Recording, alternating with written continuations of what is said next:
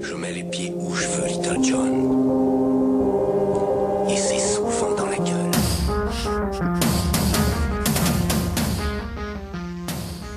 Pendant qu'un mec claque son ISF en costard, qu'un autre en t-shirt se fait condamner à de la prison ferme pour avoir participé à un barrage de pneus brûlés et lancé deux écrans sur les forces de l'ordre lors de l'évacuation musclée de la mairie d'Amiens, un troisième attend dans le coma qu'on oublie de faire comparaître celui qui lui a lancé une grenade de désencerclement à la tronche.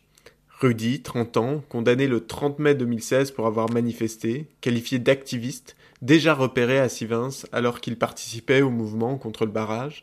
Romain, 28 ans, journaliste indépendant, tombé au sol après l'explosion d'une grenade lancée par un policier un peu trop zélé, alors que de nombreux documents vidéo attestent de l'absence complète de menaces pour les forces de l'ordre sur le moment.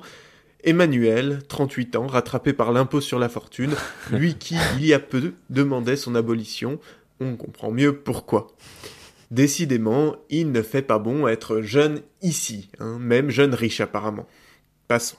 En ce moment, on ne peut pas allumer la télé, la radio, ouvrir un journal ou naviguer sans qu'une tripotée d'éléments de langage nous saute à la gueule. La contestation sociale et la communication de crise du gouvernement soutenue par le MEDEF aidant, on se prend à longueur de journée des discours aliénants qui tentent tant bien que mal de décrédibiliser l'autre camp, quand les uns dénoncent une dictature, les autres en appellent à la prise d'otages.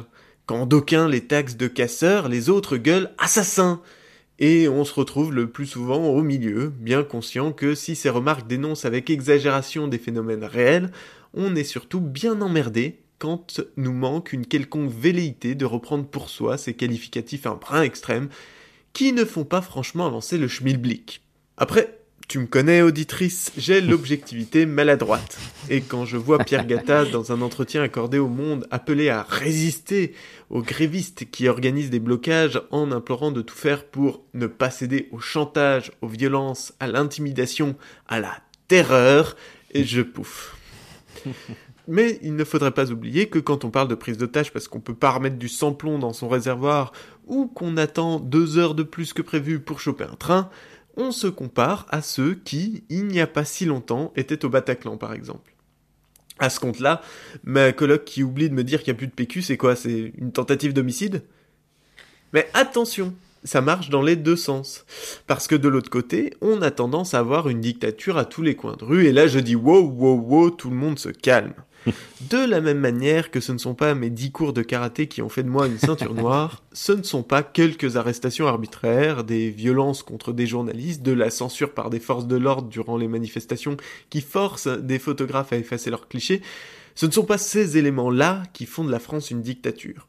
C'est un bon début, hein, mais il y a encore du chemin. Et d'ailleurs, faudrait qu'on accélère un peu, parce qu'on est à la bourre quand même. Hein.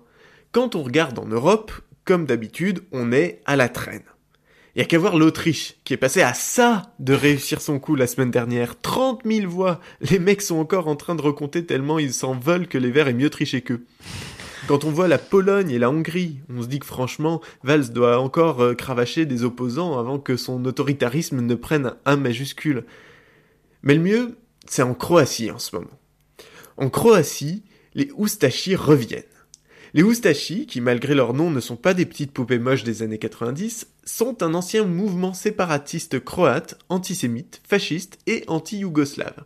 La sainte tréniquée, en quelque sorte. Hein.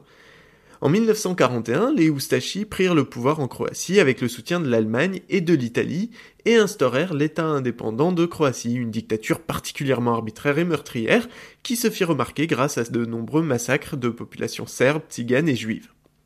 Eh bien, le nouveau ministre de la Culture, hein, nommé par un premier ministre proche de l'Opus Dei, est un historien négationniste qui trouve que la défaite des Oustachis en 45 représentait la plus grande tragédie nationale. Alors, dès sa nomination, le ministre a supprimé la commission qui distribuait des subventions aux médias indépendants. Et puis sur les chaînes principales, des dizaines de journalistes ont été limogés et remplacés par de nouveaux issus des cercles d'extrême droite. Hein.